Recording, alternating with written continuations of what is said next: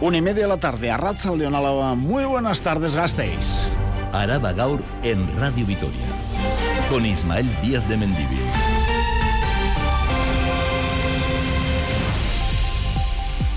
La plantilla de Michelin ha votado y ha decidido salir del comité intercentros. No todos los sindicatos apoyan esta decisión, pero de momento todos los que han hablado se han comprometido a respetar la decisión de sus compañeras y compañeros. Preguntado sobre el resultado de la votación, el diputado general de Álava evidencia una división importante en la plantilla, pero más allá del resultado ha centrado su preocupación en la falta de confianza que dice tener la multinacional en la planta de Vitoria. Ramiro González. Y tengo que reconocer que en este momento esta cuestión me preocupa. No como resultado de la votación de ayer. Me preocupa desde antes de esta votación. Lo que me preocupa es que la empresa traslade y lo haga de forma clara, lo ha hecho desde luego al diputado general, que Michelin ha perdido la confianza en la planta de Vitoria. Hay que recuperar esa confianza. Y ahí tenemos que estar todos y todas. Las instituciones trabajando para conseguirlo y también tiene que estar el diálogo entre la plantilla a través de su comité de empresa y la empresa. Octubre, mes en el que los ingresos siempre están en portada informativa. En esta ocasión, tanto en el Ayuntamiento de Gastestarra como en las eh, ordenanzas eh, fiscales o en la Diputación Foral de Álava. En el caso en el Ayuntamiento, lo que vamos a pagar por los servicios, los y las gastistarras. En la Diputación, el impuesto de grandes fortunas, planteado por las haciendas vascas, que no cuenta con el beneplácito ni del Carrequín ni de Euskal Herria Bildu tal y como ha dado a conocer hoy la formación soberanista. En Cultura, mañana se inaugura una nueva edición de World Press Photo, la muestra más prestigiosa de fotoperiodismo mundial. Estará abierta hasta el 15 de noviembre, pero nos hemos colado ya en el depósito de aguas y ya pueden verla en nuestras redes sociales y en nuestra página web. 150 instantáneas, entre ellas la ganadora del fotoperiodista ucraniano Eugeni Malolekka. Paco Valderrama nos explica el comisario de la muestra la fotografía. Acabamos de colocar la fotografía ganadora. Eh, lo que vemos aquí es Mariupol. Ha sido bombardeada una maternidad por fuerzas rusas y eh, Irina es esta mujer sale herida de esa maternidad, le llevan a un lugar seguro, está a punto de tener un niño un niño que precisamente ya le habían puesto nombre, que era Nor, que quiere decir en ucraniano paz. El niño murió al poco, nació prácticamente muerto y la madre murió a la media hora. Es una foto impactante de lo que está ocurriendo en Ucrania. Y en deportes, titulares, dos y cuarto, Radio Vitoria, Rafa Unguía, Arrachaldeón. Arrachaldeón, Isma. Cuéntame que te veo muy liado. Bueno, pues eh, Moneque es el que la está liando, este de verdad, en Vasconia con un inicio de temporada espectacular, dobles dígitos, puntos, rebotes, es ahora mismo la estrella en la cancha y fuera, así que hay que aprovechar eh, esa situación y Vasconia nos ha servido hoy la voz y las sensaciones de este jugador al que vamos a escuchar a partir de las dos y cuarto. Más nombres, Sergio Fernández, ha hablado largo y tendido, más de una hora en un podcast de la Liga, arquitectos de la Liga, los directores eh, deportivos que van a pasar por ese podcast y ha dejado reflexiones interesantes de lo que fue su llegada aquí, de por qué no se renovó en su día, fíjate, a Bordalás, de cómo han hecho y han estructurado la plantilla esta temporada, nombres propios, así que escucharemos unos cuantos cortes de, de voz. Más nombres, Julen Arriola Bengoa, nuevo ciclista profesional a la vez de Erenchun y que va a debutar con eh, Caja Rural. Leire Monente, jugadora de las Gloriosas, también se va a pasar por aquí, así que es un super martes así le llaman los americanos, ¿no? Algún martes sí, del año. Sí, sí, sí, sí, está bien, super martes. Venga, es que cuarto. Escuchan, Harabak Gaur en el control técnico, Olaya Sánchez. Estamos a martes, a 10, a octubre 2023. Les habla mal Día de Mendivil. Araba Gaur.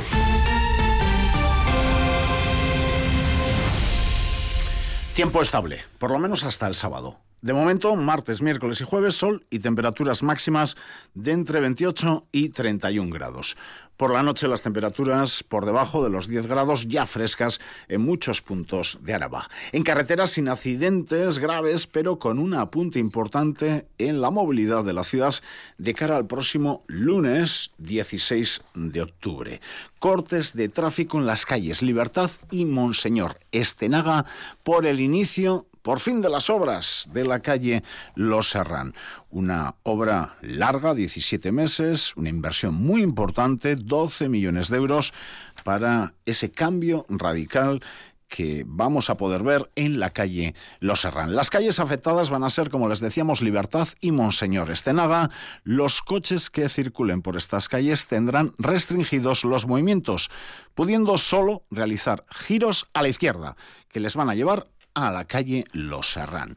Los vecinos también van a tener información en sus buzones en próximas fechas. Y hoy, 10 de octubre, se celebra el Día Mundial de la Salud Mental antes de ir con otras cuestiones, con otras informaciones, nos centramos en la salud mental. El lema en esta ocasión es Salud mental, salud mundial, un derecho universal. Precisamente desde las asociaciones de familiares y personas con enfermedad mental se reclaman más recursos para poder atender con calidad Edurne Trascastro que se humanicen los tratamientos y se garantice una intervención especializada centrada en la persona. Es una de las principales reivindicaciones de ASAFES, la Asociación Alavesa de Familiares y Personas con Enfermedad Mental. Vanessa Badillo, gerente, señala además la importancia de contar con una red social y de pedir ayuda, en muchos casos en la adolescencia. Enfermedad mental grave eh, la que es crónica, eh, suele aparecer en, edades tempranas, adolescencia, juventud, y muchas veces se confunde y a veces cuesta detectarlo. Pero yo creo que en eso, por ejemplo, sí que hemos cambiado. Cada vez vienen más familias con gente más joven porque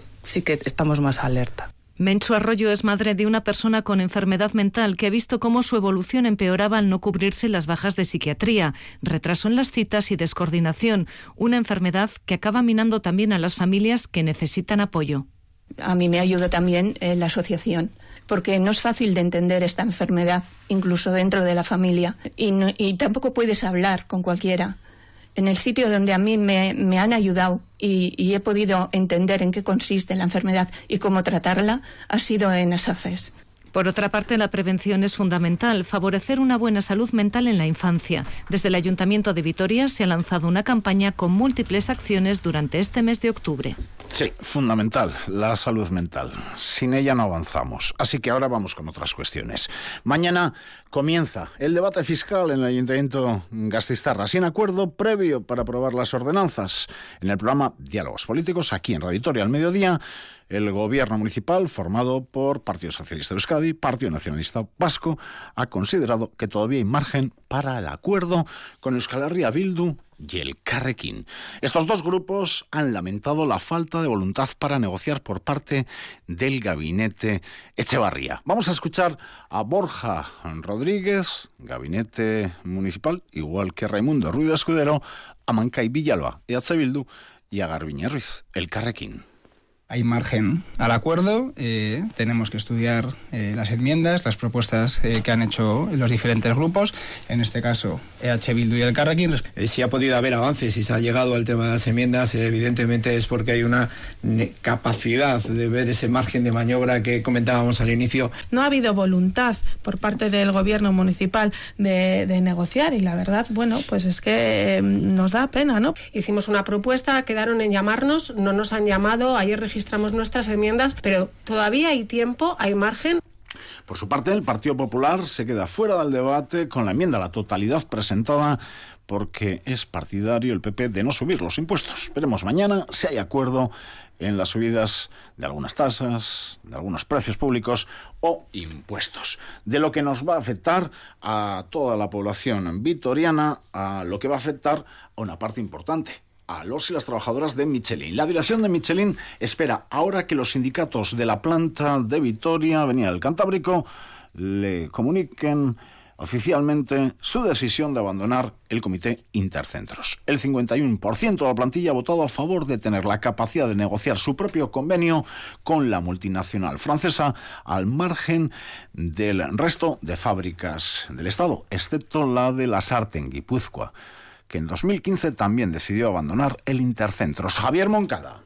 94 votos han separado el sí del no, pero los sindicatos que no querían abandonar el intercentro se han comprometido a considerar vinculante el resultado y a poner en marcha los mecanismos necesarios para que se oficialice esa decisión. Unai Arregui, Sindicato LAB. Va a haber unidad en respetar la decisión de la plantilla. Obviamente, unos sindicatos como LAB queríamos salir del comité intercentros y otros no querían pero sí que se decidió que iba a ser vinculante y lo que decía la plantilla se iba a llevar a cabo. La multinacional francesa espera ahora que el comité de empresa comunique una decisión que el AP ha calificado como muy importante y que el representante de UGT, Íñigo López, admite que ha sido delicada. El ir en contra de la unión de los trabajadores, eh, votar a favor de la división frente a la patronal, pues es delicado, pero también hemos participado de un referéndum y tampoco podemos ahora omitir eh, la voluntad de la plantilla. El poder decidir en el centro donde trabajas es, es lo más importante que puede tener un trabajador, que no tengamos que depender de las fábricas del Estado. No es la primera vez que Michelin Vitoria abandona el comité Intercentros. Lo hizo en 2015 junto a la planta de Asarte, que todavía continúa fuera, pero la de Gasteiz regresó en 2018, aunque ahora ha decidido volver a marcharse. Araba Gaur. Las noticias de Álava. 19 minutos para las 2 de la tarde. El diputado general de Álava, le escuchábamos en portada, respecto a Michelin, vamos con otra cuestión, se ha mostrado muy crítico con los movimientos sociales que se movilizan contra el parque eólico de Azaceta y no contra el de Aramayo, cuando en ambos proyectos, en el ámbito del medio ambiente, son similares, asegura. Para Ramiro González, les mueven motivos políticos, una yugarte. El diputado general ha comparado la situación de los dos parques, el de Azaceta, que será una realidad tras las modificaciones medioambientales planteadas a la empresa promotora, y el de Aramayo, al que se le plantea también mover o modificar dos de los ocho emplazamientos de los aerogeneradores, porque según informes forales, uno de los molinos estaría muy cerca del Parque Natural de Urquiola y supondría un riesgo extremo para una pareja de alimoches. Ramiro González, ante dos infraestructuras similares, se plantea por qué hay una campaña ciudadana solo dura para el proyecto de Azaceta. Quien se opone de forma tan dura a Azaceta y calla sobre este autoparque se mueve por una motivación medioambiental o política, porque medioambientalmente los técnicos dicen que son similares. Lo determinante ¿Qué es? ¿La afección al medio ambiente? ¿O se utiliza el medio ambiente y la lucha contra el cambio climático como elemento de confrontación y desgaste? Mi respuesta es que no se está defendiendo el medio ambiente. Y ante esto, yo tengo que decir que voy a seguir trabajando para que estos dos parques, los dos, se conviertan en realidad. González espera que el resto de formaciones políticas varíe su postura respecto a la puesta en marcha de estos dos parques, porque ha insistido no se puede renunciar a las renovables. De cara a mañana, reunión del Consejo Vasco de Finanzas, en el que las instituciones vascas, diputaciones, gobierno, EUDEL, representación de los municipios del país, van a analizar en esta jornada, como decíamos, de mañana de miércoles, la evolución de la recaudación y fijarán las previsiones para el próximo ejercicio, para 2024. Además, van a analizar las modificaciones que a lo largo del ejercicio fiscal se han realizado en los impuestos del IRPF, el de sociedades, para plantear cómo abordar la anunciada reforma, modificación fiscal del próximo año. Ramiro González. Creo que debemos de introducir modificaciones, debemos que analizar qué modificaciones hemos de introducir, pero creo que también tenemos que hacerlo partiendo de una premisa, y es que se ha ido produciendo un incremento de recaudación que nos ha permitido atender los servicios públicos de calidad que la sociedad vasca demanda. Además, eh, Ramiro González, el diputado general de Álava, también ha asegurado, ha afirmado que espera que los responsables de los incidentes en el Deportivo Alavés Betis antes del partido, mucho antes del partido, nada que ver con el fútbol, pues sean sancionados. Digo nada que ver porque luego en el campo y sus alrededores, buen ambiente, pero a la mañana ya saben lo que sucedió. Además, les damos eh, cuenta de un par de aprobaciones en el Consejo del Ejecutivo Foral esta mañana. Tal y como les contábamos hace ya unos cuantos días, la Diputación Foral de Álava va a sacar a concurso las obras de construcción de una ruta para bicicletas, una intervención en casi 17 kilómetros entre Agurain e Irurzun. Así que comunicación con eh, Navarra para bicicletas y tal y como podíamos leer este fin de semana, en el correo en concreto adjudicada la restauración, la limpieza de los sepulcros del monasterio de Quejana. Algo más, poquito más de 200.000 euros para esta limpieza y restauración de los sepulcros del monasterio de Quejana.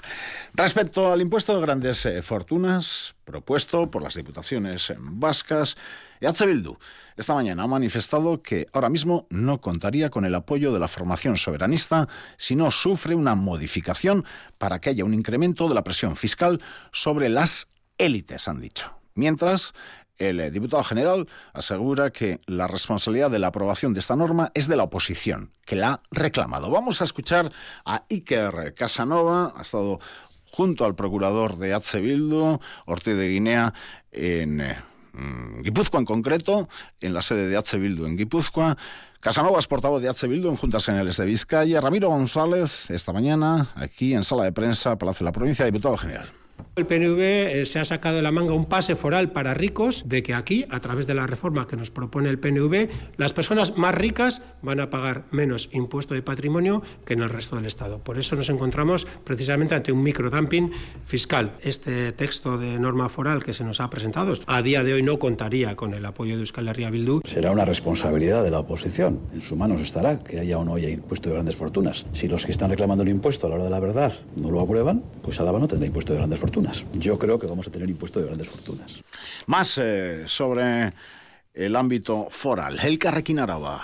La formación en Juntas Generales reclama, a través de una iniciativa, que la Diputación Alavesa en este caso cuente con residencias concertadas, con plazas concertadas, sí, pero solo una cuarta parte de las plazas del total.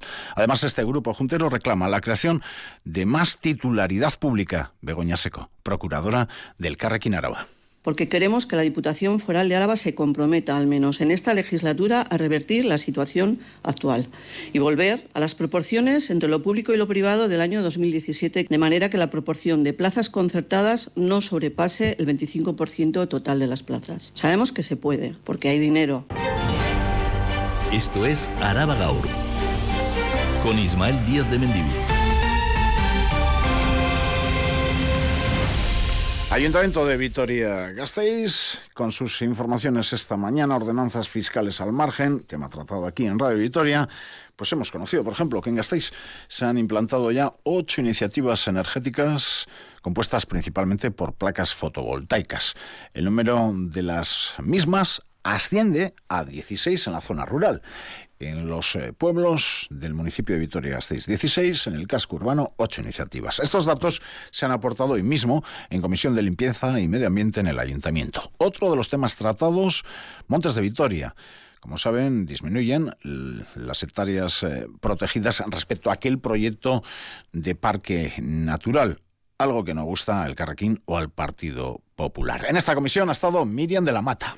En el núcleo urbano hay ocho iniciativas fotovoltaicas en distintos barrios y en distintos estadios de definición en Ariz Navarra, Portal de Castilla, Avenida 8 de Marzo de Salburúa, Ajuria Gasteiz, Unamuno Gasteiz, Uleta, Goicolarra y Pistu, Salburúa. En la zona rural hay 16 iniciativas activas, tres en funcionamiento, que representan 63 hogares, entre las que destacan Gastelu, Amarita, Retana o Mendoza, entre otras. Desde EH Bildu afirman que hay una red de comunidades energéticas de mucho valor con 26 iniciativas y piden mayor compromiso para dar impulso a los proyectos. En ese acuerdo plenario hablábamos de que se pusiese en marcha un proyecto piloto en el que el eh, ayuntamiento formase parte. Hoy por hoy el desarrollo que se está dando en las comunidades energéticas no es con el ayuntamiento, sino a pesar del ayuntamiento. Otro de los temas tratados en esta comisión ha sido la protección de los montes de Vitoria. En 2012 el proyecto original era convertir en parque natural alrededor de 13.000 hectáreas de montes. Al no haberse aprobado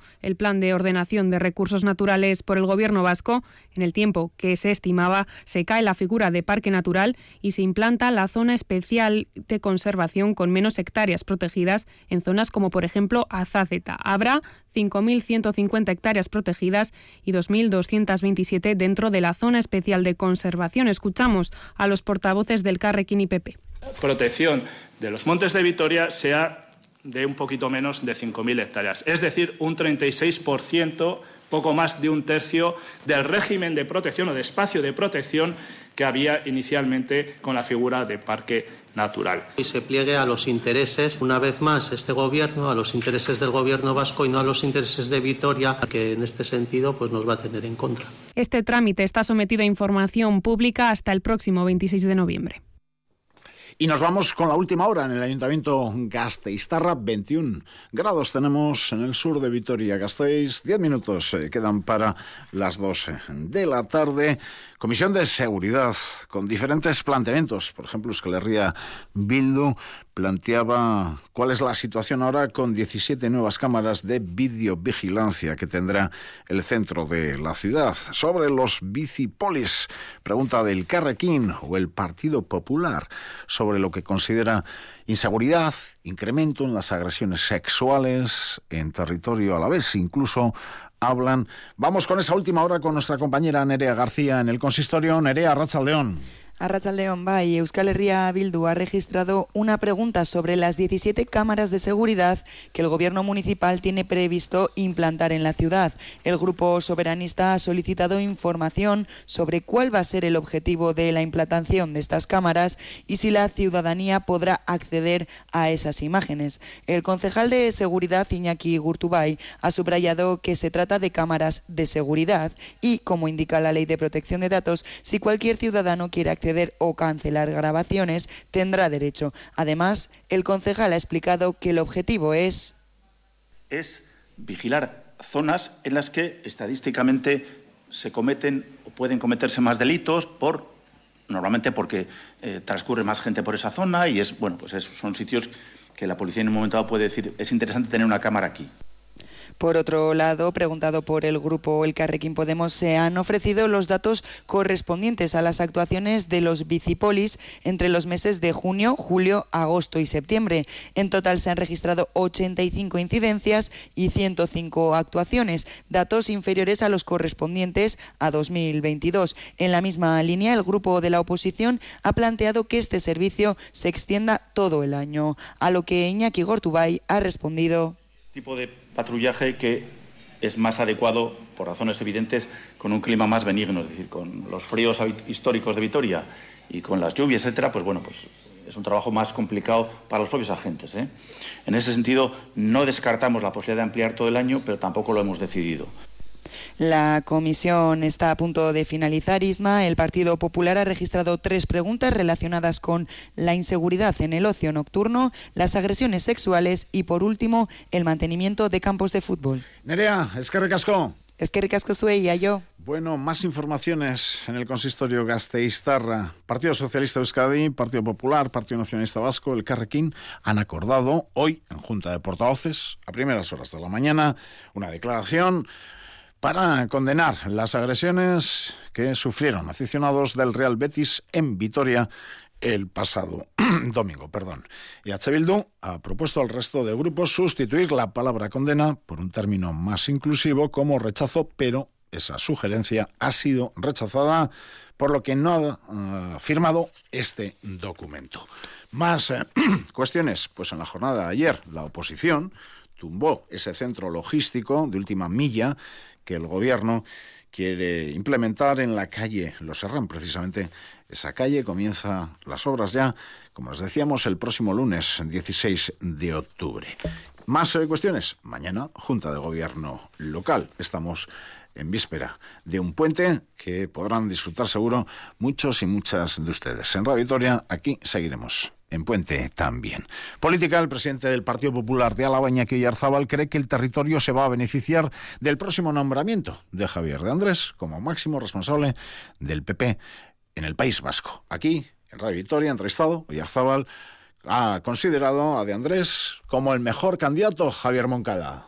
Javier de Andrés, según Oyarzábal, tiene el respaldo mayoritario del partido al que con su acreditada experiencia institucional le garantiza un gran futuro. Javier ha sido diputado general de Álava, tiene sensibilidad foral, es una persona eh, muy comprometido con, el autogobierno vasco, es una persona foralista, eh, defensor de la cultura vasca. Creo que como diputado general de Álava lo hizo muy bien, ha sabido ganar elecciones, vamos a ser el único partido, volvemos a ser el único partido con un líder a la vez. Y creo que eso es muy importante también para Álava. Iñaki Oyarzábal pone en valor además que a Andrés se le va a elegir en Euskadi, no en Madrid, como ocurría con importantes decisiones que se tomaban cuando Pablo Casado era el máximo responsable de la formación. Sobre política local, el presidente del PP a la vez está dispuesto a llegar a acuerdos con los gobiernos de Maider Echevarría y Ramiro González, salvo para subir impuestos. En todas las áreas se pueden llegar a acuerdos en Ayuntamiento y Diputación con el Partido Popular. si lo que pretenden es subir todos los impuestos, pues ahí no nos, no nos van a encontrar, porque el PP en este momento lo que quiere es bajar los impuestos y facilitar en este, en este momento eh, cargas a las familias. Hoy Arzábal pide a Echevarría y a González que aclaren si quieren acordar con el Partido Popular o si prefieren hacerlo con EH Bildu y Podemos. Seguimos con eh, últimas horas, jornada intensa, comisiones obreras. Y me refiero a Michelin. Dice que va a estudiar si da por vinculante el resultado. UGT nos decía que el compromiso era respetar la votación porque así se acordó en reunión del comité. Comisiones Obreras Michelin va a estudiar si da por vinculante el resultado, porque dice que con estos números no lo tiene claro es desde luego noticia de hace unos instantes y por lo tanto ténganla en cuenta de cara a próximas eh, citas informativas y a próximos informativos. Además, noticia hoy, detenciones, detenidos cuatro vecinos de Vitoria. La Guardia Civil de La Rioja ha detenido en una operación desarrollada en Vitoria a cuatro personas residentes en la capital alavesa que están acusadas de cometer robos por sumisión química a clientes que habían contratado servicios de prostitución.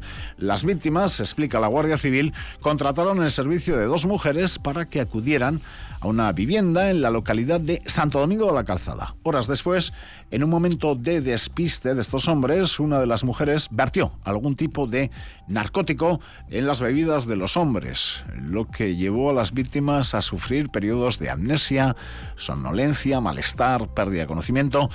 Una vez estas tres personas entraron en estado de semi-inconsciencia, ambas mujeres permitieron el acceso a la vivienda a varios varones con el rostro cubierto con pasamontañas, ataron a los hombres con bridas, les golpearon y amenazaron con armas blancas para finalmente acabar llevándose 6.530 euros en efectivo, cinco teléfonos móviles, documentación personal y otros efectos. Arabagao. Cultura. En Cultura les vamos a hablar de Auso Escena. Es eh, noticia de esta mañana. El Ayuntamiento de Vitoria-Gasteiz ha presentado la segunda parte del programa Auso Escena, Artes Escénicas en los Centros Cívicos. Se trata de una iniciativa que recoge espectáculos realizados por grupos no profesionales de octubre a diciembre. Nos lo va a contar Nerea García. El programa tendrá lugar entre los meses de octubre y diciembre y acogerá un total de siete espectáculos. Estos se suman a los seis organizados entre febrero y mayo y a los cuales acudieron un total de 1.283 personas. Para esta segunda parte de la programación se han organizado espectáculos para todos los públicos y de todas las modalidades. Los escenarios serán los centros cívicos de Salburúa, Sabalgana, Arana, Aris Navarra y Egoalde. Iñaki García es productor de la compañía No me claves tus puñales. Nosotros solo nos tenemos que preocupar de, actuar, que para eso estamos ensayando durante todo el año y llega el ciclo de su escena y es importante pues tener un, centro cívico, un salón de actos en el cual podemos desarrollar lo que llevamos pues, pues ensayando durante pues, pues mucho tiempo. ¿no? Las entradas estarán a la venta a partir del 11 de octubre en centros cívicos, instalaciones deportivas o en la web municipal y tendrán un precio de entre 3 y 5 euros. Y esta tarde, a las siete y media, se va a presentar en el Artium el documental Luis de Lezama un cura y una taberna. Una cinta sobre el sacerdote y empresario a la vez, que cuenta con el apoyo de nuestra casa, de Euskal Irrati Televista, EITV, la Diputación Foral de Álava y el Grupo Lezama. Y ese documental nos va a adentrar en la historia de Luis de Lezama, sacerdote que pone en marcha la taberna del Alabardero.